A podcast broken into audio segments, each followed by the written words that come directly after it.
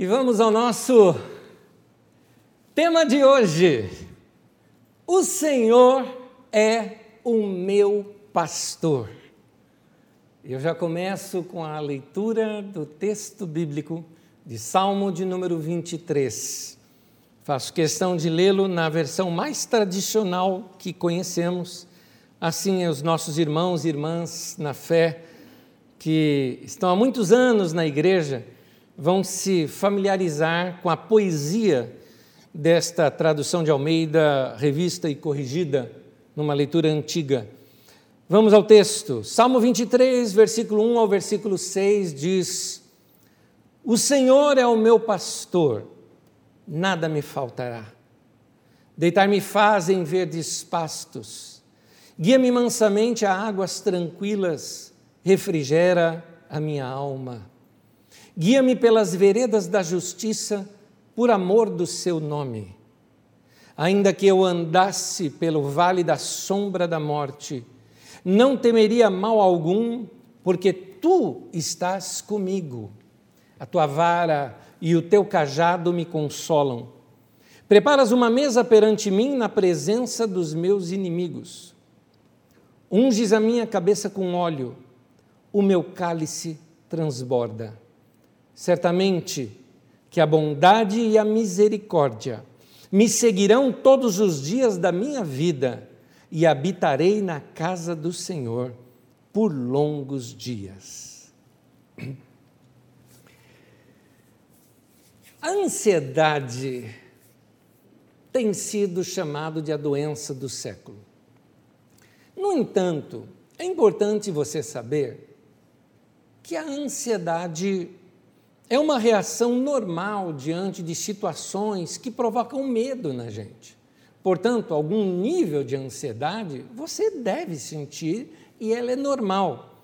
Me refiro àquelas dúvidas ou expectativas de alguma coisa iminente por acontecer, por exemplo, a ansiedade antes de uma prova, a ansiedade ah, quando você vai fazer uma entrevista ah, de emprego, quando você fica aguardando se passou ou não passou em um concurso, ah, a ansiedade no nascimento de um filho, a ansiedade de uma cirurgia delicada, um revés econômico, ou até mesmo a ansiedade em aguardar alguém que vai chegar, alguém que você ama, alguém que você gosta, a ansiedade por notícias, talvez, de alguém a quem você ama muito e você quer saber daquela pessoa.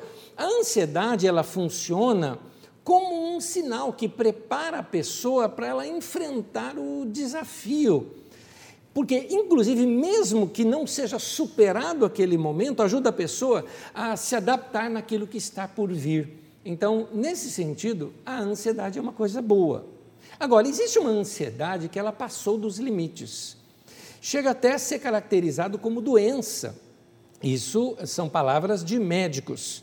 É um tipo de preocupação excessiva, fora do controle, prolongada e que normalmente ela sempre é acompanhada por alguns sintomas. Eu tenho uma lista deles aqui que eu vou te falar. Olha só: inquietação, fadiga, irritabilidade, dificuldade de concentração, tensão muscular, perturbação do sono, palpitações, falta de ar, taquicardia, aumento da pressão arterial, sudorese excessiva, suor é, é, excessivo, né? dor de cabeça, é, alteração nos hábitos intestinais, náuseas, aperto no peito, dores musculares, são sinais, são sintomas que, se estiver vários deles em você, é hora de você procurar um médico para te auxiliar. Afinal de contas, é uma situação de uma doença física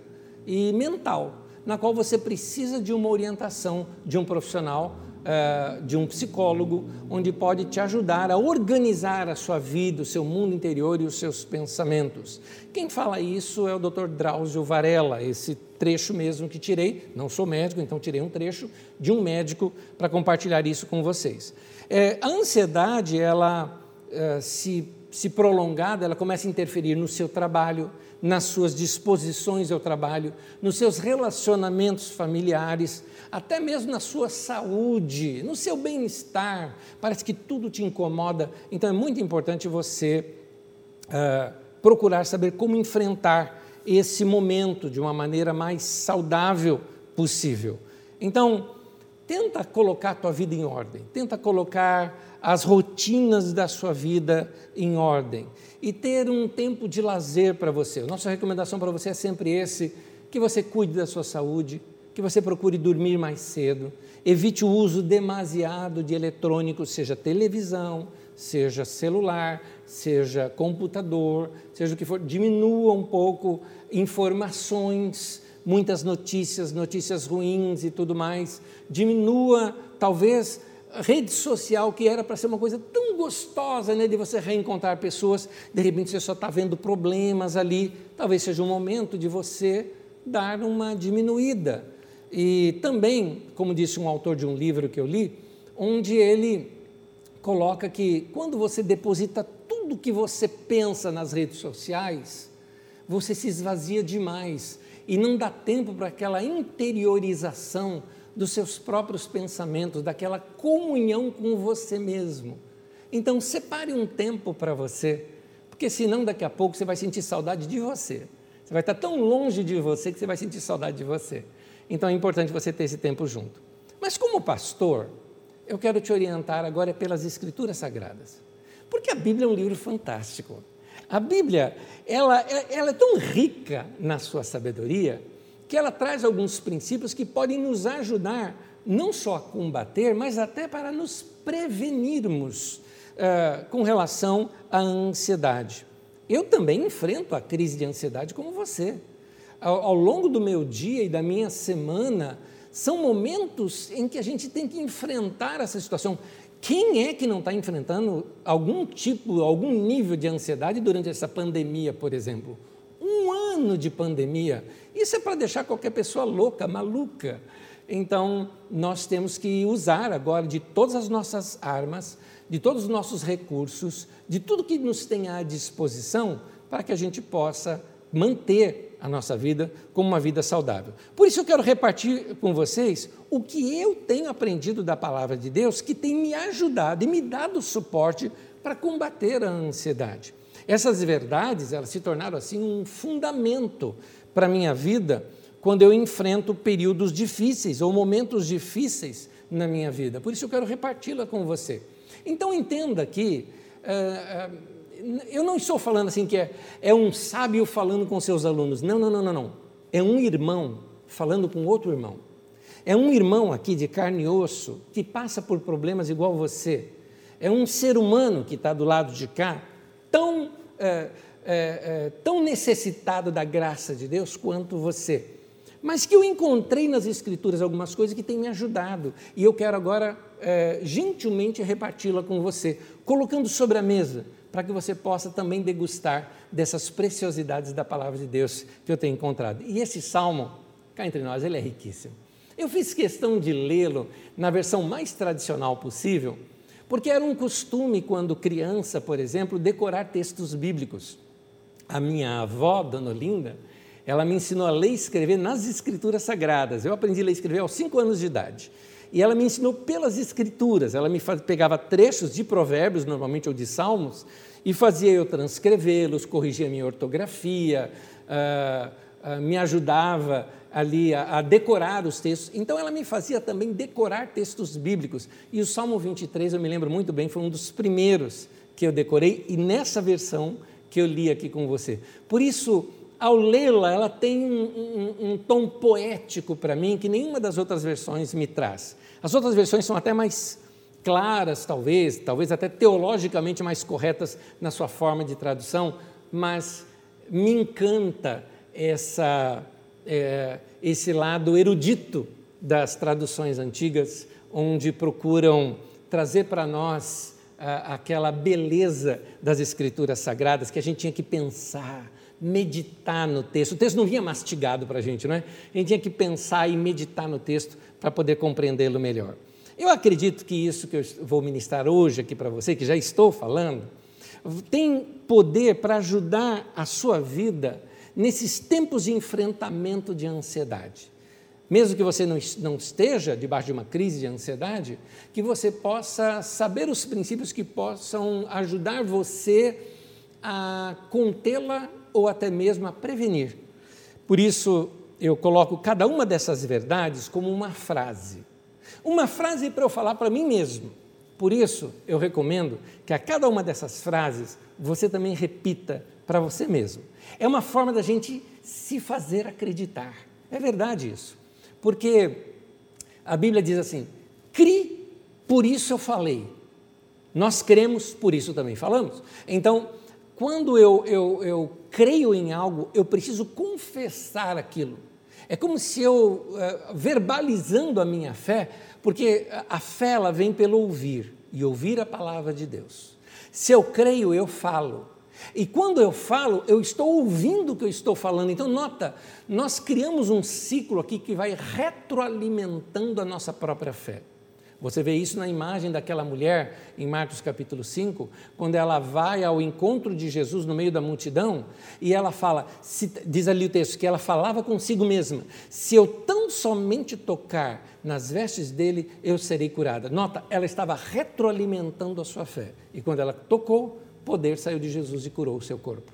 Então é importante esse poder da confissão para nós mesmos. Então, Aqui, os textos que eu quero ler com vocês são todos do Salmo 23 e de alguns outros salmos, onde eu quero enriquecer a nossa fé, mas essas frases são importantes. A primeira delas, eu sei que Deus vai cuidar de mim. Eu convido você nesse momento, aonde você estiver, a dizer isto para você mesmo. Fala isso para você mesmo. Eu sei que Deus vai cuidar de mim.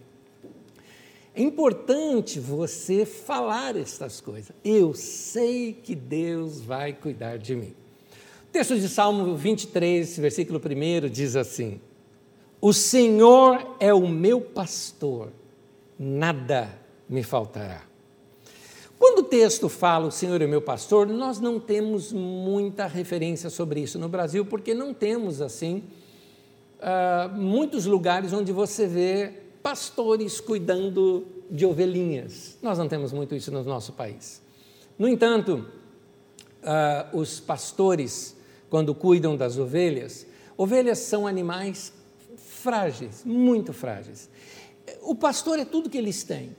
O, sem o pastor, elas não sobrevivem. E então, uh, o que o pastor faz? Quatro coisas ele faz. A primeira delas é que ele, o, Senhor, que é o meu pastor, veja bem, quem é o meu pastor? É Jesus. O Senhor, que é o meu pastor, ele supre as minhas necessidades. O que significa isso? Ele vai me prover alimentação, ele vai me providenciar como uma ovelha, né? vai me providenciar abrigo. Todas as necessidades básicas de uma ovelha são supridas com esse pastor que supre as suas necessidades. No texto do profeta Isaías, no capítulo 40, no versículo 11, o texto diz assim: Como um pastor cuida do seu rebanho, assim o Senhor cuidará do seu povo. É isso que Deus está dizendo para mim e para você. Se você me conceder, Deus está dizendo, se você me conceder a oportunidade de ser o seu pastor, eu vou cuidar de você, eu vou proteger você no seu caminho, eu vou lhe ajudar. Então precisa dessa relação nossa com Ele, porque Deus é um cavalheiro, Deus é um gentleman. Ele não vai uh, forçar entrada na nossa vida. Ele espera que a gente chegue para Ele e fale: Senhor, a minha vida está nas Tuas mãos. Esse pastor vai cuidar de nós.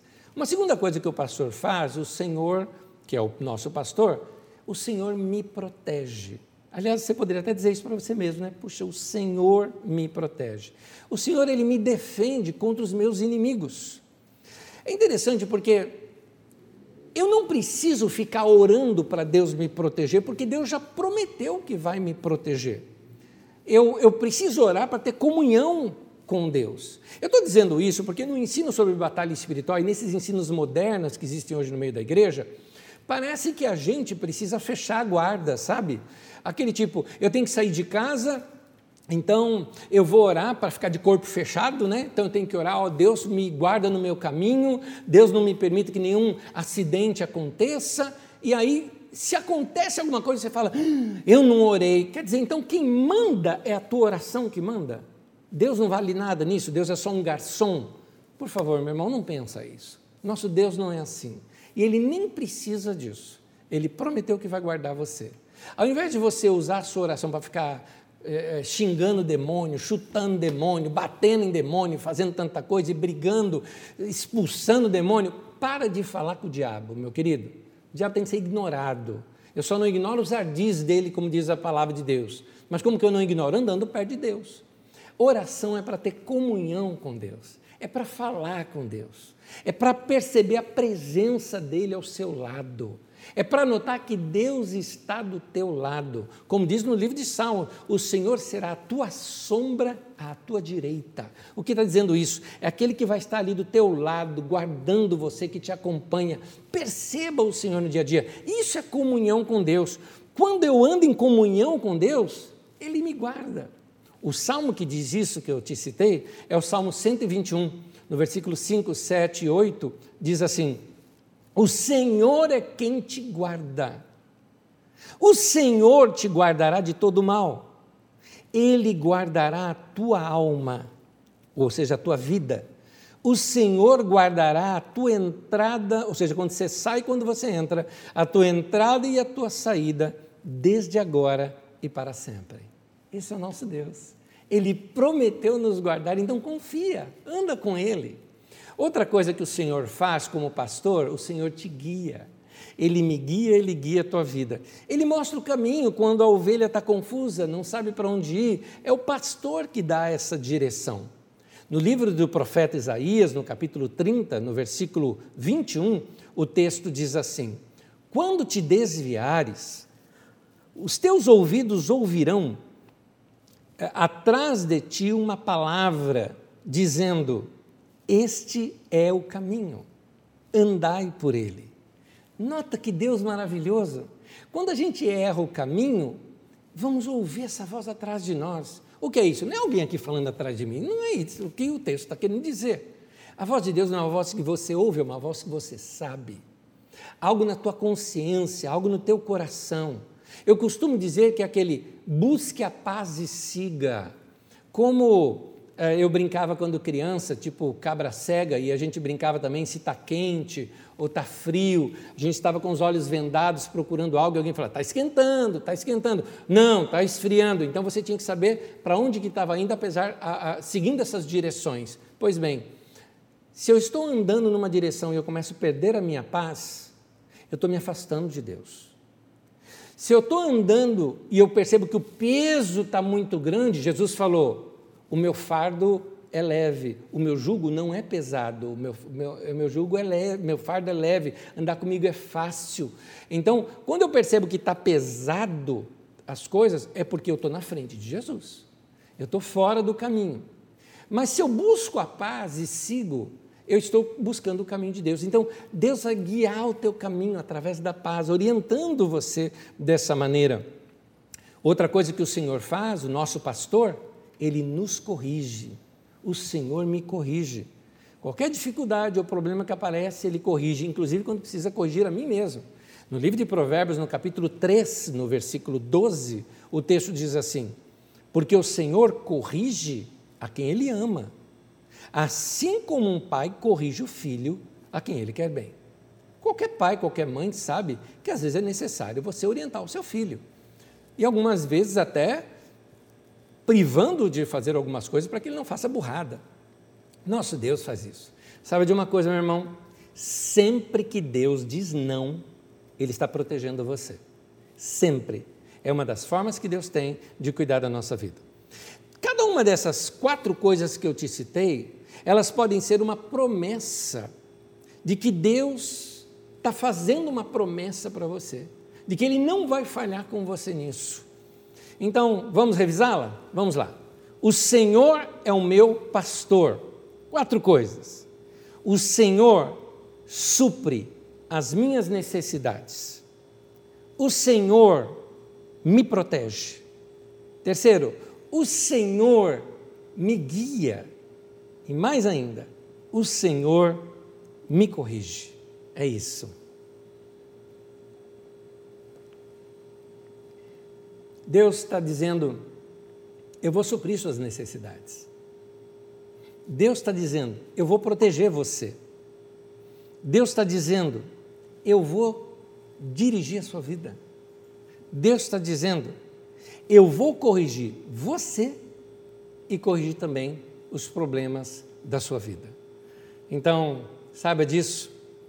É, quando você estiver passando por aflições, lembre disso. Eu sei que Deus vai cuidar de mim. Segundo, eu sei que Deus me entende. Fala isso para você mesmo. Eu sei que Deus me entende. Meu irmão, Deus sabe o que você está sentindo. Deus me entende. Eu gosto de dizer isso para mim mesmo. Eu sei que Deus me entende, porque às vezes nem eu me entendo. Às vezes eu falo, mesmo, o que, que você está fazendo? Que cabeça é essa? O que, que você está fazendo? Às vezes nem eu me entendo, mas eu sei que Deus me entende. E isso me dá paz.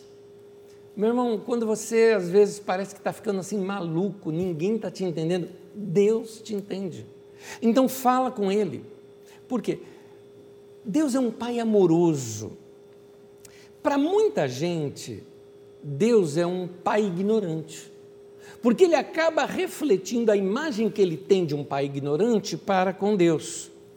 Eles projetam aquele seu próprio relacionamento, talvez insatisfatório com o seu pai humano, para Deus. Quem fala isso é Freud. Freud fala que esse Deus, né, com letra minúscula, que me permita colocar dessa maneira, é fruto dessa projeção que o ser humano faz das suas próprias frustrações da figura paterna. Então, nesse sentido, boa parte desta imagem de Deus que existe na cabeça de muita gente é fruto dessa projeção. Talvez você tenha aquela marca na, no seu coração de, de, um pai que falhou com você, de um pai ausente, e às vezes você pensa, passa isso para Deus, achando que Deus é assim. Para alguns, então, Deus aparece como aquela figura dominadora, exigente, castradora, um daqueles coronelistas à moda antiga, eh, diante dos quais os filhos jamais se permitiriam externar um pensamento ou um sentimento, porque o pai não deixa. Eh, eu vou abrir um parênteses aqui. Por isso é importante você, como pai, ser próximo dos seus filhos, conversar com seus filhos, se tornar amigo dos seus filhos. Aliás, para mim, esse é um upgrade de ser pai. Enquanto você é pai, você é o pai herói. Mas se você quiser ser mais próximo dos seus filhos, você precisa subir de pai para amigo de seus filhos. Quando você ouvir isso de um filho seu, de uma filha sua, em que você é amigo dele ou amigo dela, sinta-se feliz, porque você subiu, você está de fato passando a imagem de Deus para essas pessoas. Eu estava pensando, quando eu estava preparando essa mensagem, principalmente nesse trecho, eu estava olhando para mim mesmo e me lembrando o quanto eu amo meu pai. Meu pai já partiu para o Senhor há 27 ou 28 anos atrás, se não me engano, já, faz, já vou perdendo os anos de quanto tempo meu pai já partiu. No entanto, para mim ele ainda é muito presente, porque os ensinos dele, o jeito dele, o caráter dele, eu admirava demais o, o velho, como eu chamava, né? eu admirava demais o cara, o cara era muito joia. E o fato dele ser próximo, me deixar externar o que eu pensava, conversar comigo, me corrigir diversas vezes, me ajudou eu ter uma boa imagem de Deus, de um pai amoroso, um pai que providencia, um pai que cuida de mim. Isso me ajudou bastante. Por isso, aí você fala, mas Anésio, eu não tive um pai assim. Meu pai era distante, ou eu nem pai eu tive. O que fazer? Pois bem, se agarre em Deus. Comece a sua imagem de pai a partir de agora. Vá falar com Deus. Deus que adotou você na família dele, ele não é esse pai dominador, exigente, castrador, nada disso, ele é um pai amoroso.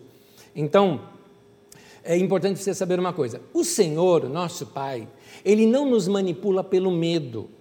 O medo ele é uma ferramenta muito fortemente usada, principalmente atrás de manipulações religiosas. Muitas religiões não existiriam se não houvesse o medo. Elas não subsistem sem isso. Eu até diria, aqui com ousadia, que se a gente arrancasse o medo ou qualquer ensino sobre o medo, talvez algumas igrejas até fechassem, porque eles precisam do medo para manipular a pessoa, para controlar a pessoa e para dirigir a pessoa. Aí a pessoa ela tem medo do pastor, ela tem medo do bispo, do apóstolo, ela tem medo de desobediência, ela tem medo de Deus e tudo que ela faz, ela faz como uma, um reflexo, como uma reação àquele medo que ela sente. E esse medo vem como? Esse medo vem por falta de conhecimento. A pessoa não sabe o que tem ali depois daquela porta, então ela tem medo. Por que as pessoas têm medo do escuro? Não é medo do escuro, é medo que vem da falta do conhecimento do que tem ali. Então, quanto menos conhecimento um povo tem acerca de Deus, mais se tem medo. Pessoas assim são facilmente controladas por aqueles que se colocam como intermediários de Deus. O medo, então, é o pilar da manipulação religiosa. Esse medo dessa força superior que pode te fazer o bem ou o mal, este Deus a quem nós nos esforçamos para ter algum contato com Ele, ou essa, ou essa grande força cósmica e espiritual, que a gente tem medo dele, então a gente tenta apaziguá-lo, agradá-lo, porque nós não sabemos como ele vai nos tratar, por ele ser desconhecido, nós ficamos com medo de como ele vai nos tratar. Deixe-me te dizer, essa não é uma imagem correta de Deus. Muitas pessoas têm essa imagem de Deus até na adoração. Eles adoram a Deus como se fosse bajulando o ego de Deus, como se este Deus fosse uma frase aqui do meu querido amigo Rui Luiz Rodrigues, num dos seus livros, que ele fala assim, ele chama Deus de o grande egoísta cósmico. Não é que ele chama Deus dessa maneira, ele diz que pessoas pensam que Deus é este grande egoísta cósmico, dizendo: me adorem, me adorem, me adorem. Para, isso aí é a idade de rei da Idade Média. Né? Isso aí é, é uma ideia de rei da Idade Média. Deus não é assim. Deus é um pai amoroso. Deus é um Pai que está próximo de nós. Para entender melhor isso, eu preciso recorrer a um homem que em torno de 600 anos antes de Cristo, mais ou menos, quase 700 anos antes de Cristo, um profeta chamado Oséias, era um profeta lá do Reino do Norte, que ele não se simpatizava muito com as manipulações que eram feitas pela religião naquele tempo, porque a religião dos tempos de Oséias, ela estava casada com o Estado, né? a religião estava manipulando o povo para se fazer as vontades do rei. Eu sei que hoje em dia isso não acontece, né? aquilo só acontecia naquele tempo. E o profeta Oséias se revoltava contra essas coisas. E ele chama a atenção do povo com dois textos que eu os coloco juntos aqui para você ler comigo. Olha que recomendação do profeta. Diz assim: Oséias 4,6 diz: O meu povo está sendo destruído porque lhe falta o conhecimento. E Oséias capítulo 6, versículo 3 diz assim: Por isso, conheçamos e prossigamos em conhecer o Senhor. Então, querido, saiba que esse Deus é maravilhoso, Deus é bom, vai conhecê-lo melhor, vai conhecê-lo melhor. Você precisa saber que Deus é bom para você, você precisa saber isso. Você precisa saber que Deus também, mais um detalhe, que Deus tem compaixão de mim, Ele me entende.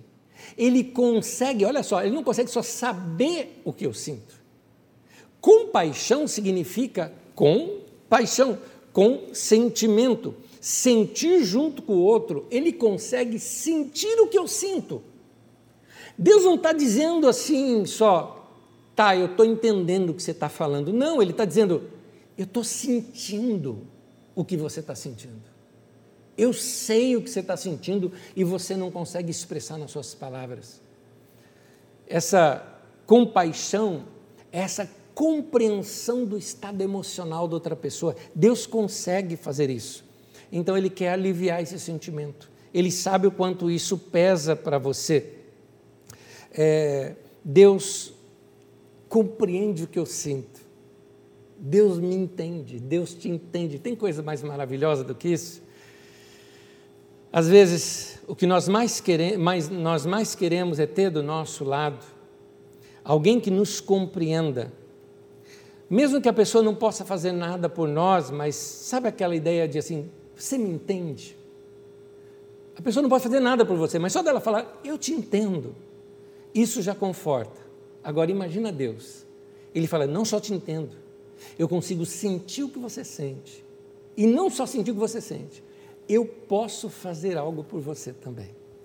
Então, Deus escaneia a vida da gente, consegue fazer essa leitura perfeita dos nossos sentimentos. E aí Ele pode tratar melhor com a nossa vida. Esse é o Pai que te ama, esse é o teu Pai, que você precisa conhecê-lo melhor. Esse é o nosso Deus, esse é o Senhor, o nosso pastor, que ao estando ao lado dele, eu não tenho falta de mais nada. É Ele que vai me levar para as águas tranquilas e refrigerar a minha alma. Terceira verdade que eu quero que você saiba hoje, e que essa seria muito importante você repeti-la para você mesmo, é essa aqui. Eu sei que Deus me ama.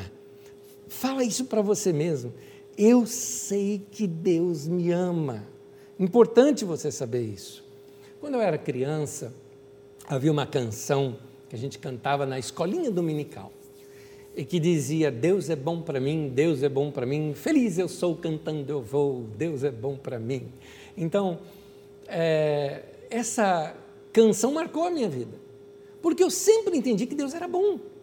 A ideia é interessante, eu tive contato com alguns irmãos, eh, levou muitos anos na minha vida para eu ter contato com irmãos de outras igrejas. Eu particularmente convivia somente com aquele povo daquela minha igreja de bairro pequena, e que era um povo muito amoroso, Igreja Batista em Jardim Cachoeira, aqui é, na zona norte de São Paulo.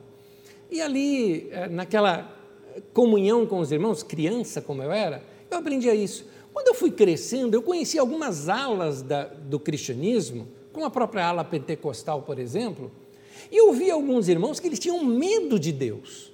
Eu achava aquilo estranho. Mas Deus é bom. Por que, que eles têm medo de Deus? Olha, cuidado, senão. Eu, uma frase que eu ouvi uma vez, uma pessoa chegou assim para mim: cuidado, senão Deus vai pesar a mão. Quando eu era criança, me ensinava que a mão de Deus era a mão abençoadora. Então eu não entendia pesar a mão como sendo algo ruim. Se a mão de Deus era abençoadora, pesar a mão significa que ia me abençoar mais ainda. É, é, esse era o pensamento de criança que eu tinha. Nota, eu tive uma infância saudável porque eu tive um ensino saudável sobre a minha vida, sobre a minha mente. Meu irmão, renova a tua mente. Deus é bom. Deus é bom para mim, Deus é bom para você. Fala para você isso, escute isso aqui que eu estou te falando ao longo da semana novamente, para você refrigerar a tua mente, a tua alma, renovar os teus pensamentos, até você entender, puxa, como Deus me ama. Olha o que diz o Salmo 23, versículo 6, último versículo do Salmo diz: Eu sei, eu sei, eu sei que sei que eu sei que a tua bondade me seguirá todos os dias da minha vida. Note, meu irmão, Deus, eu sei que Deus é bom comigo, mas não só Deus é bom para mim, eu sei que a bondade de Deus vai me acompanhar todos os dias da minha vida. Ele nunca vai deixar de ser bom para mim, nunca vai deixar de ser bom para você. Para mim, essa é uma das revelações mais importantes que eu tive da minha vida desde a minha infância. E eu quero guardá-la assim como um tesouro que eu tenho, uma revelação que eu tenho do meu Pai que está nos céus. Por isso, é, eu digo isso para você. É, eu sei que Deus me ama. Eu sei que Deus é bom para mim. E sim, eu sei que Deus é bom para todos. Por isso, você também precisa saber isso. É mais importante ainda você saber isso, Deus é bom para mim, no caso você, tá? Você falar para si mesmo. É importante eu saber disso. E um detalhezinho: o texto de Salmo que eu li, eu cortei uma palavrinha que eu vou colocar agora na próxima leitura. Porque não fala só bondade, eu sei que é a tua bondade, mas também uma outra coisa, fala da misericórdia de Deus para nós. Salmo 23, 6, agora lendo com a outra palavrinha que aparece no texto que o texto diz: Eu sei que a tua bondade e eu sei que a tua misericórdia me seguirá todos os dias da minha vida. É isso. Meu irmão, eu vou te contar o que é misericórdia. Sabe o que é misericórdia? É Deus ser bom mesmo quando a gente não merece. Porque é o seguinte: a criança fez algo bom, então ela recebeu um presente. Ora, isso é bondade ou compensação. Mas e quando não merece? E aí você faz a bondade ao mesmo tempo para a pessoa. Isso é misericórdia. Bondade é dar o que a gente merece, mas misericórdia é dar até aquilo que a gente nem merece. O que eu quero te dizer, meu irmão, é que talvez você que está me ouvindo está passando por um momento difícil da sua vida e talvez com toda sinceridade você tenha que falar assim, admitir, foi erro meu. Foi eu que não me preparei, estou passando aperto financeiro, mas olha, cinco anos atrás o Anésio já falava lá na Carisma, ó, guarda dinheiro, separa 1%, 5%, 10% do seu salário, 15% do seu salário, separa, guarde para os tempos difíceis, e eu não fiz isso. Talvez você esteja se condenando agora, se eu tivesse dado ouvidos. Se eu tivesse dado ouvidos lá atrás nos relacionamentos e melhorado meus relacionamentos, hoje eu não estaria nessa crise de relacionamentos que eu estou. Se eu tivesse me guardado um pouco mais, evitado o contato público, talvez eu não teria pego doença. Então, é, às vezes a gente se condena por causa de que assim, eu falhei. Então, eu estou recebendo o que eu plantei. Opa, peraí. É aí que entra a misericórdia. A misericórdia entra quando Deus fala o seguinte: de fato você errou e você merece isso. Só que eu, como Deus, decidi que eu não vou te dar aquilo que você merece, eu vou te dar o que você não merece. Eu vou te dar a minha bondade. Eu vou ser bom para você. Talvez você seja daquela pessoa que cometeu erro no passado e vive se lamentando, eu não devia ter feito isso. Por que, que eu não resisti? Que burrada que eu fiz? Eu tenho uma boa notícia para você. Guarda bem isso. Deus aceita o meu arrependimento. Deus aceita o meu arrependimento. Quando você não ver nenhuma saída na sua frente, saiba de uma coisa: o seu socorro vem do Senhor. No momento em que você não encontrar nenhuma saída, saiba, Deus é o teu socorro. E aí eu recorro novamente àquele salmo. Então, dois salmos que eu estou usando hoje, o Salmo 23 e o Salmo 121. Um outro trecho do Salmo 121 que nós já lemos aqui hoje, no versículo 1 e versículo 2, Salmo 121 diz assim: Levanto os meus olhos para os montes e pergunto: de onde vem o socorro? E ele mesmo responde: O meu socorro vem do Senhor, que fez os céus e a terra. Explicando o texto para você, os antigos entendiam que os deuses habitavam nos montes. Por isso, os altares e sacrifícios eram feitos nos montes. Então, o Deus da montanha tal, o Deus da montanha tal. E aí o salmista está dizendo: Eu olho para essas montanhas e é de lá que vai vir o meu socorro? Não. O meu socorro vem de Yahvé, meu Senhor, que fez não só montanha, ele fez os céus e a terra. Ele não está em cima de um monte, ele criou um monte. Então ele está mostrando um recurso muito maior, um Deus muito maior do que o ser humano possa imaginar. E ele fala: O meu socorro vem de Yahvé, meu Senhor. Por isso, meu querido, meu conselho: busque o Senhor. Esse é um convite para você se levantar, para você sacudir a poeira, para você dar a volta por cima. Eu quero ler de novo o Salmo 121. Salmo 121, versículo 1 e 2. Diz assim: Levanto os meus olhos para os montes e pergunto: de onde me vem o socorro? Meu socorro vem do Senhor que fez os céus e a terra. Eu repito essa frase: o meu socorro vem do Senhor. É, se você está passando por um momento assim difícil, é Deus te falando: dá tua mão aqui, me deixa eu te ajudar. Em situações difíceis da vida da gente, como por exemplo, perda de uma pessoa querida, preocupação de alguém que está doente, preocupação consigo, por causa que está enfrentando uma situação difícil, uma doença, ou talvez um desemprego que perdura, ou a renda financeira que não está sendo suficiente, ou situações emocionais como uma traição, uma separação, um divórcio, até mesmo traição de um amigo. Nós precisamos nos lembrar nesse momento de algo Deus não mudou. Deus continua sentado no alto e sublime trono, tranquilo, olhando para nós e dizendo: Dá tua mão aqui. Você que precisa olhar, não para os montes, mas para aquele que é o Criador das montanhas e dizer: Meu socorro vem do Senhor. Deus foi, Deus é e Deus continua sendo bom. Deus ele enxerga coisas que nós não vemos. Deus conhece coisas que nós não conhecemos. Por isso, meu irmão, quando a vida não faz sentido, você precisa confiar no Senhor. Admita uma coisa: você não sabe mais do que Ele. Ele é Deus, Ele é bom, Ele é digno de toda a sua confiança.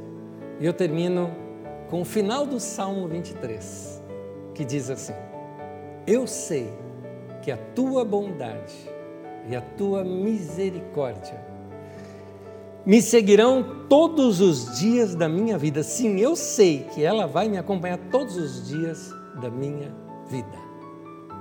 Que seja assim na minha vida, que seja assim na sua vida. Eu quero, eu gostaria de fazer algo aqui, eu gostaria de ler novamente o Salmo 23, lá na nossa primeira tela. Eu quero terminar com essa poesia, como se fosse um cântico nos nossos ouvidos. Vamos ler novamente e depois eu quero orar com você. Diz assim: o Senhor é o meu pastor, nada me faltará. Deitar-me fazem em verdes pastos, guia-me mansamente a águas tranquilas. O Senhor refrigera minha alma, guia-me pelas veredas da justiça por amor do seu nome. Ainda que eu andasse pelo vale da sombra da morte, não temeria mal algum, porque tu estás comigo a tua vara e o teu cajado me consolam. Preparas uma mesa perante mim na presença dos meus inimigos, unges a minha cabeça com óleo, meu cálice transborda. Certamente que a bondade e a misericórdia me seguirão todos os dias da minha vida e habitarei na casa do Senhor por longos dias. Que Deus abençoe a minha vida e a sua vida também. Oremos. Senhor, eu peço ao Senhor a graça e a misericórdia do Senhor sobre a nossa vida.